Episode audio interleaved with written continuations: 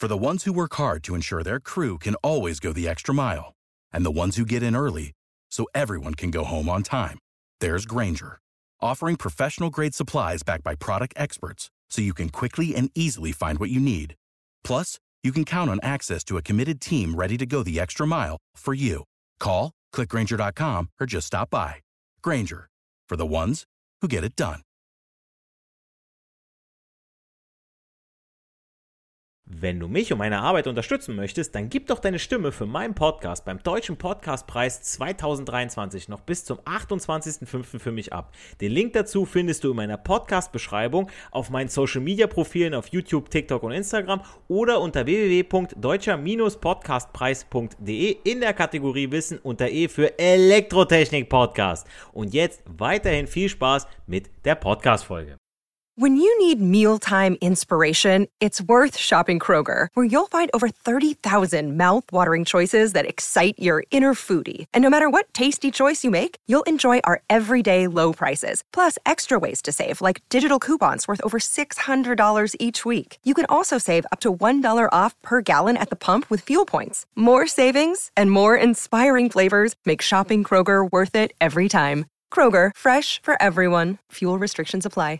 Wenn du mich und meine Arbeit unterstützen möchtest, dann gib doch deine Stimme für meinen Podcast beim Deutschen Podcastpreis 2023 noch bis zum 28.05. für mich ab. Den Link dazu findest du in meiner Podcast-Beschreibung auf meinen Social-Media-Profilen auf YouTube, TikTok und Instagram oder unter www.deutscher-podcastpreis.de in der Kategorie Wissen unter E für Elektrotechnik Podcast. Und jetzt weiterhin viel Spaß mit der Podcast-Folge. Ich heiße euch wieder ganz herzlich willkommen zu einer neuen Episode des Elektrotechnik Podcasts.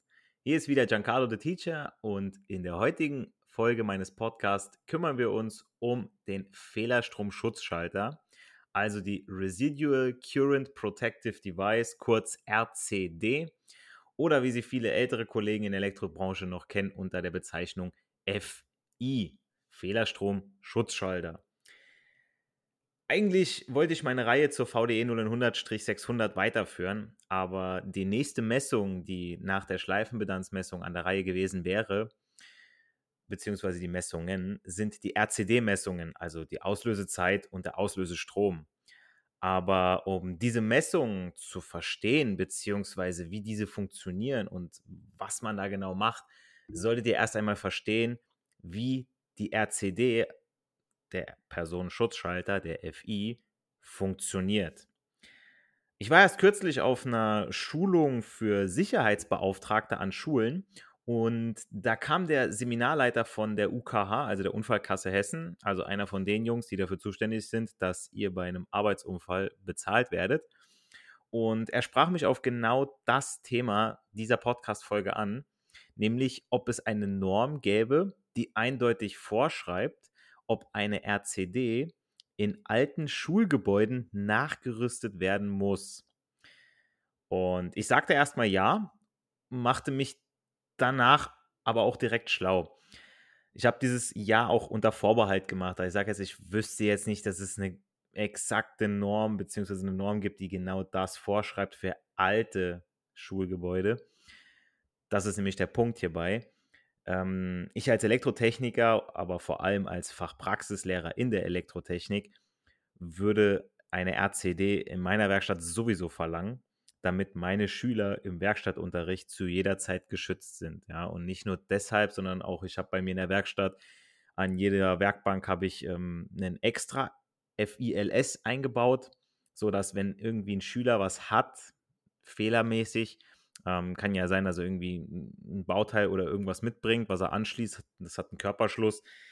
Dann äh, ist er auf jeden Fall geschützt, ja. Und so ist auch jeder Einzelne an sich nochmal am Platz geschützt, ja. Für mich ist das wichtig, aber worauf der Kollege der UKH hinaus wollte, war der Bestandsschutz von alten Gebäuden. Kurz zum Bestandsschutz, also was es damit auf sich hat, ist eigentlich nicht Thema der Podcast-Folge, aber finde ich, ist schon mal cool zu wissen. Ja, ihr sollt ja hier auch ein bisschen andere Sachen noch lernen und mitnehmen. Also Bestandsschutz versichert dem Eigentümer einer baulichen Substanz, also dementsprechend das Gebäude, übergreifenden Schutz vor späteren Rechtsveränderungen. Das heißt, dieser Schutz besteht für alle Gebäude und deren Nutzung, die ursprünglich legal oder mit Erteilung einer rechtmäßigen Baugenehmigung errichtet worden sind. Also dieses Bauwerk darf in Zukunft weiterhin bestehen und genutzt werden, auch wenn eine neue Rechtsprechung eine wiederholte Bebauung und Nutzung des Gebäudes in der Praxis nicht mehr erlauben würde. Das ist so jetzt die Definition. Jetzt mal ganz nochmal in eigenen Worten. Also das Gebäude, das früher gebaut wurde, darf heute so zwar nicht mehr gebaut werden, weil sie nicht mehr den Richtlinien und Normen entsprechen, aber sie dürfen weiter im Betrieb bleiben, wenn sie halt weiter auch genutzt werden, ja. Und ähm, auf diesen Bestandsschutz berufen sich sehr viele alte Gebäude und vor allem auch Schulen, ja, ähm, weil es in dem Punkt eben um die Schulen ging, damit eben nicht die Kosten für das Nachrüsten einer RCD anfallen. Jetzt denkt man sich, okay, eine RCD selbst, die kostet zwischen 20 und 50 Euro je nach Hersteller. Da muss doch eigentlich einer sagen, ey, komm, du baust jetzt mal 5, 6, 7, 8, und wenn es 10 oder, oder, oder 20 sind, baust du ein, ja, ähm, dann bist du immer noch nicht teuer. Das ist nicht das Problem, sondern vielmehr die Tatsache, dass dafür auch in den Wänden eine dreiadrige Verkabelung bestehen muss. Und in den alten Gebäuden früher war es noch so, da haben einfach nur L und N. Da haben wir nur zwei Adern gehabt. Ja, da gab es noch gar keinen Schutzleiter.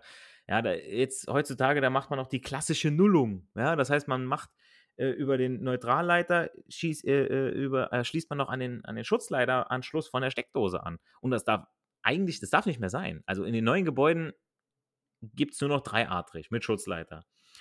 Aber das ist der springende Punkt, ja, wo dann mal wieder viel Geld vor Leben gestellt wird. Und ich finde das immer ein bisschen traurig. Normalerweise sollte es da schon eine Richtlinie geben, aber ihr kennt das mit dem ganzen Gesetze und Normen und so weiter. Ja, der eine beruft sich darauf, der andere beruft sich darauf. Und es muss immer erst ein Unfall passieren oder ein Menschenleben kosten, dass man da wach wird. Und ich finde das einfach schade. Aber ich denke, der, der ein oder andere Zuhörer wird dieser Meinung, diese Meinung teilen. Hm, ich habe euch ja schon mal darauf hingewiesen, dass wenn ihr ein altes Gebäude mal kaufen solltet, also jetzt hausmäßig, dass ihr euch da die Verkabelung anguckt. Weil klar, es wird schon teuer mit Schlitze kloppen, Leitung raus, neue Leitung rein und so weiter. Und Kupfer ist nicht gerade günstig. Aber trotzdem, Leute, ähm, ich muss sagen, jetzt bei älteren Schulen und so weiter, da geht die Sicherheit doch immer vor. Ich arbeite da jeden Tag oder im alten Gebäude. Ja, es kann nicht sein, dass ich mich dann irgendwo hinsetze und dann eine gewischt bekomme. Und äh, im dümmsten Fall ist es noch äh, ja, der Opa, der äh, zu Besuch mal bei euch am Arbeitsplatz war oder beim Tag der offenen Tür, ähm, der noch einen Herzschrittmacher verbaut hat. Und äh, der, der steckt so einen, so einen leichten Schlag, was für uns ein Kribbeln ist, steckt der nicht so leicht weg. Ja, deswegen. Ähm, aber gut, anderes Thema. Ähm, ich finde eigentlich, das ist so, was die, was die, was die Personenschutz angeht, ja, ist das der perfekte Einstieg, um euch sowohl die Funktion als auch den Sinn und Zweck der RCD zu verdeutlichen. Denn äh, wie schon erwähnt, wird die RCD, Klammern FI, auch gerne Fehlerstromschutzschalter, aber auch Personenschutzschalter genannt. Und hinter all diesen Begriffen steckt das gleiche Bauelement. Und ich finde, Personenschutzschalter trifft es sehr gut. Denn die RCD ist nämlich, also ich benutze jetzt die ganze Folge RCD, weil es einfach kürzer ist, ähm, nämlich genau dafür und für nichts anderes da, als Personen zu schützen. Wichtig, ja, also nicht für Anlagen, sondern für die Person. Also wer, von, wer euch verklickern will, dass der FI die Leitung oder meine angeschlossenen Betriebsmittel schützt, der hat nur bedingt recht. Und warum, erkläre ich euch. Kommen wir zuerst zum Aufbau, dann zur Funktionsweise. Ähm, ihr seht meistens nur ein weißes Gehäuse, wenn ihr jetzt euren äh, Sicherungsschrank aufmacht, mit vier Anschlüssen, ja, also vier Schrauben oben und eingangsseitig und vier Anschlüssen auf der Ausgangsseite. Dazu ein paar Zeichen und Zahlen sowie einen großen Hebel und eine kleine Taste, gerne auch mal mit einem T vertieft. Diese T-Taste oder generell die Taste an sich auf dem RCD, auf der RCD, das ist die sogenannte Prüftaste. mit der Prüftaste des RCD lässt sich nur die mechanische Funktion, nicht die Wirksamkeit der Schutzeinrichtung überprüfen. Sprich, ob die Mechanik funktioniert, ob nichts klemmt. Das heißt, wenn irgendwie ein Fehlerstrom fließen sollte, dass der auch da safe auslöst, die Mechanik. Wohlgemerkt, dafür ist die Prüftaste gedacht. Dann besteht da die Bemessungsstromstärke, steht drauf auf der RCD in Ampere. Liegt so zwischen 60 und äh, 16 und 160 Ampere, je nach Modell. Und hinter der ersten Zahl, wenn da jetzt irgendwie eine 40 beispielsweise steht, hinter dem ist ein Querstrich oder ein Slash, steht eine kleinere Zahl, meist 0,03. Und das ist der Wert, der uns noch mehr interessiert, denn das ist der Bemessungsdifferenzstrom. Schwieriges Wort, Bemessungsdifferenzstrom. Ähm, als Formelzeichen oder beziehungsweise in, in, in der elektrischen Mathematik I Delta N, der Nennfehlerstrom in Ampere. Also 0,03 sind 30 Milliampere. Ihr erinnert euch vielleicht an die Podcast-Folge, in der ich über die Gefahren des elektrischen Stroms gesprochen habe. Da habe ich euch ja neben den maximalen Berührungsspannungen laut Norm für AC und DC für uns Menschen auch den Strom genannt. Das sind ja die maximal 50 Milliampere zulässig. Natürlich auch wieder abhängig von der Einwirkzeit. So, und die RCD löst schon bei einem Fehlerstrom von 30 Milliampere aus. Dieser Wert ist niedergeschrieben in der DIN VD 0100-410 und innerhalb von einer bestimmten Zeit, 0,2 Sekunden, 200 Millisekunden. Also wirklich, wenn in der Zeit 50 Without the ones like you, who work tirelessly to keep things running, everything would suddenly stop. Hospitals, factories, schools, and power plants, they all depend on you. No matter the weather, emergency, or time of day, you're the ones who get it done. At Granger, we're here for you with professional grade industrial supplies. Count on real time product availability and fast delivery. Call clickgranger.com or just stop by. Granger for the ones who get it done. Milliampere fließen würden über uns, wäre kein Problem. Also das, da würden wir keine bleibenden Schäden davon tragen. Das ist extra so ausgelegt. Nur, wie weiß die RCD, wann ein Fehlerstrom schon zum Fließen kommt? Nun, das weiß sie durch ihren verbauten Summenstromwandler. Und der Summenstromwandler, das ist, könnt ihr euch vorstellen, ist ein Eisenkern, wie bei einem Travo, mit einer Spule. Eine Seite Spule. So, wir wissen ja, wenn ein elektrischer Leiter vom Strom durchflossen wird, entsteht immer ein Magnetfeld. Wirkung des elektrischen Stroms. Haben wir auch mal drüber gesprochen. So, und genau so ein Magnetfeld wird auch in unseren Leitern, Hin- und Rückleiter, L1 und N, Phase und Neutralleiter, erzeugt. Jetzt nur mal so für eure Vorstellungskraft. Deswegen jetzt erkläre ich das so. Müsst natürlich schauen, wie es wirklich, wenn man es wirklich ganz genau ist, korrekterweise. Aber es geht jetzt ums Verständnis. Also, das Magnetfeld von L1, von eurer Phase, von dem Strom, der reinfließt zur Anlage hin, beispielsweise zum Leuchtmittel, ist positiv dreht sich je nach Blickwinkel auf den Leiter rechts herum und das Magnetfeld, also rechts herum, so L1 positiv, rechtes Drehfeld vom Magnetfeld. Haben wir die eine Seite vom Magnetfeld, die in den Summstromwandler reingeht. Jetzt gucken wir uns die Seite an, die rausgeht. Also wir wissen ja, okay, wir haben, wir haben zwar einen Verbraucher, aber er benutzt ja den Strom nur.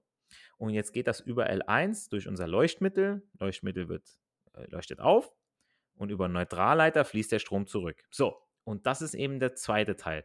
Jetzt das Magnetfeld vom Neutralleiter ist nicht wie beim L1 bei unserer Phase positiv, sondern negativ. Das heißt, das dreht sich dementsprechend entgegengesetzt das Magnetfeld, sagen wir mal links herum, ja, weil L1 war rechts herum, N links herum. So, ist die Anlage jetzt fehlerfrei? Sind Hin- und Rückstrom gleich groß? So, Innerhalb der Spule herrscht magnetisches Gleichgewicht. Also das Magnetfeld von L1, das rechte, das sich rechts herumdreht, ist genauso groß wie das Magnetfeld vom Neutralleiter, das sich links herumdreht. Die beiden Magnetfelder heben sich auf. Ja. Und dementsprechend könnt ihr euch den Summstromwandler vorstellen wie ein Vergleicher. Der Strom, der eingangsseitig in der RCD ankommt, hineingeht, wird mit dem Strom, der ausgangsseitig abfließt, also hinausgeht, verglichen. Ein Magnetfeld wird dabei aufgebaut und im Regelfall heben sich die vom Ein- und Ausgangsstrom erzeugten Magnetfelder auf. Das ist der fehlerfreie Zustand. Alles gut, so wie es sein soll. Fließt aber ein gewisser Anteil nicht zurück, sondern zum Beispiel über den Menschen und dann dementsprechend ins Erdreich, weil wir auch meistens auf dem Boden stehen, also an der RCD vorbei, wären die beiden Magnetfelder ja nicht mehr gleich. Dieser Differenzstrom hebt das magnetische Gleichgewicht auf, was ja vorher existiert hat zwischen Hin- und Rückleiter, und es entsteht eine Kraft, die das eine Magnetfeld, das stärker ist als das andere, erzeugt. Und diese Kraft, dieses Magnetfeld, betätigt ein Schaltschloss in der RCD. Ja, also durch das bestehende Magnetfeld wird dieses Schloss angezogen und die RCD löst aus. Das heißt, mein Schalter, den ich ja vorher vielleicht mechanisch geprüft habe, der wird jetzt automatisch ausgelöst durch das Magnetfeld. Resultat, RCD hat ausgelöst, trennt den betroffenen Stromkreis vom Netz und sichert das Überleben.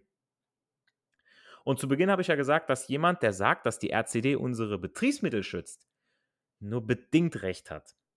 Denn die Fehlerstromschutzeinrichtung löst ja auch aus, wenn wir einen Körperschluss am Betriebsmittel haben. Was ein Körperschluss ist, habe ich ja schon mal erklärt. Ja, also unsere Phase geht an unser Gehäuse, an unser Metallgehäuse. Und damit steht unser Gehäuse unter Spannung. Also, wenn zum Beispiel das Gehäuse von meinem Elektromotor unter Spannung steht, weil sich eben eine Phase intern gelöst hat und Verbindung zum Gehäuse hat, löst die RCD auch aus, weil ja dann ein gewisser Strom nicht zurück über den Neutralleiter fließt, sondern über, jetzt passt auf, hoffentlich den angeschlossenen PE, also den Schutzleiter. Jetzt stellt euch aber vor, an dem Motorgehäuse oder vielleicht auch an einer Stehlampe ist gar kein PE angeschlossen. Dann steht das Gehäuse im Fehlerfall unter Spannung und die RCD würde gar nicht auslösen wird die gar nicht interessieren, weil im Prinzip, da fließt ja nichts anderes. Es fließt ja hin zurück. Das wird ihn gar nicht interessieren. Erst wenn ich an das Gehäuse fassen würde, ich als Mensch, also ein Strom über mich und dann über Erde fließen würde und dementsprechend den Differenzstrom von mindestens 30 mA zum Fließen kommen lassen würde, dann würde sie auslösen. Und ich glaube, das ist grammatikalisch korrekt gewesen, ja, so zum Fließen kommen lassen würde. Fühlt sich zumindest so an. Zweiter Fall, bei einem Kurzschluss oder bei Überlast bleibt der Bemessungsdifferenzstrom auch unverändert. Also würde eine RCD überhaupt nicht auslösen und damit die Anlage nicht schützen. Deswegen nur für den Personenschutz. Also nochmal zusammengefasst. Normalbetrieb ohne Fehler, im fehlerfreien Zustand ist die Summe der zu- und abfließenden Ströme 0. Die Summe, ne? Also ne, das Plus, was reinfließt und das Minus, was rausgeht, hebt sich auf. Ja, plus 5 Ampere rein, minus 5 Ampere raus, hebt sich auf. Null. Die magnetischen Wechselfelder der Leiter im Summstromwandler heben sich dementsprechend gegenseitig auf. Somit wird in der Ausgangswicklung der RCD, also in diesem Summstromwandler, keine Spannung induziert. Perfekt, alles super. Fehlerfall: Erdschluss eines aktiven Leiters oder ein Körperschluss eines Betriebsmittels und es fließt ein Teilstrom über die Erde bzw. dem Schutzleiter zum Spannungserzeuger zurück. Mein Netzsystem ist jetzt ein Schutz durch Abschaltung. Ähm, dadurch ist die Summe der zu- und abfließenden Ströme nicht mehr null. In der Ausgangswicklung des Summstromwandlers wird nun eine Spannung induziert, die eben diesen elektromagnetischen Auslöser betätigt. RCD schaltet das Betriebsmittel allpolig ab. Fehlerstromschutzeinrichtungen, RCDs, schalten Betriebsmittel, wie ich schon vorhin gesagt habe, in kurzer Zeit von 0,2 Sekunden, das ist die Gerätenorm, allpolig ab. Also 200 Millisekunden. Wenn durch Isolationsfehler eine gefährliche Berührungsspannung auftritt. Die Auslösung der RCD ist vom Betreiber der Anlage bei nicht stationären Anlagen an jedem Arbeitstag und bei stationären Anlagen mindestens alle sechs Monate zu prüfen. Das war jetzt der fachliche Satz, jetzt nochmal in eigenen Worten. Das heißt, auf Baustelle muss ich die Prüftaste der RCD täglich testen und betätigen. Und ihr zu Hause solltet das alle sechs Monate mal machen. Ich weiß, man macht es nicht, weil man nicht dran denkt oder zu viele Geräte im Standby hat, die drüber laufen und eventuell rekonfiguriert werden müssen. Vielleicht hat man auch äh, die Heizung noch drüber laufen, die müsste man dann neu einstellen. Ähm, Einschaltzeit und äh, die ganzen äh, Zeiten, wann äh, geheizt werden soll und so weiter. Ihr habt da eine Pufferbatterie drin, die müsstet ihr höchstens mal auswechseln, das sind ein paar Cent. Ich empfehle es euch trotzdem zu machen.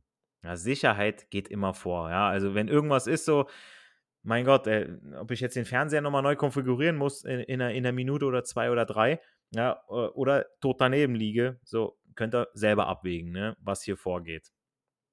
Und RCDs sind nach DIN VDE 0100-739 vorgeschrieben, wo eine besondere Gefährdung für Menschen vorliegt.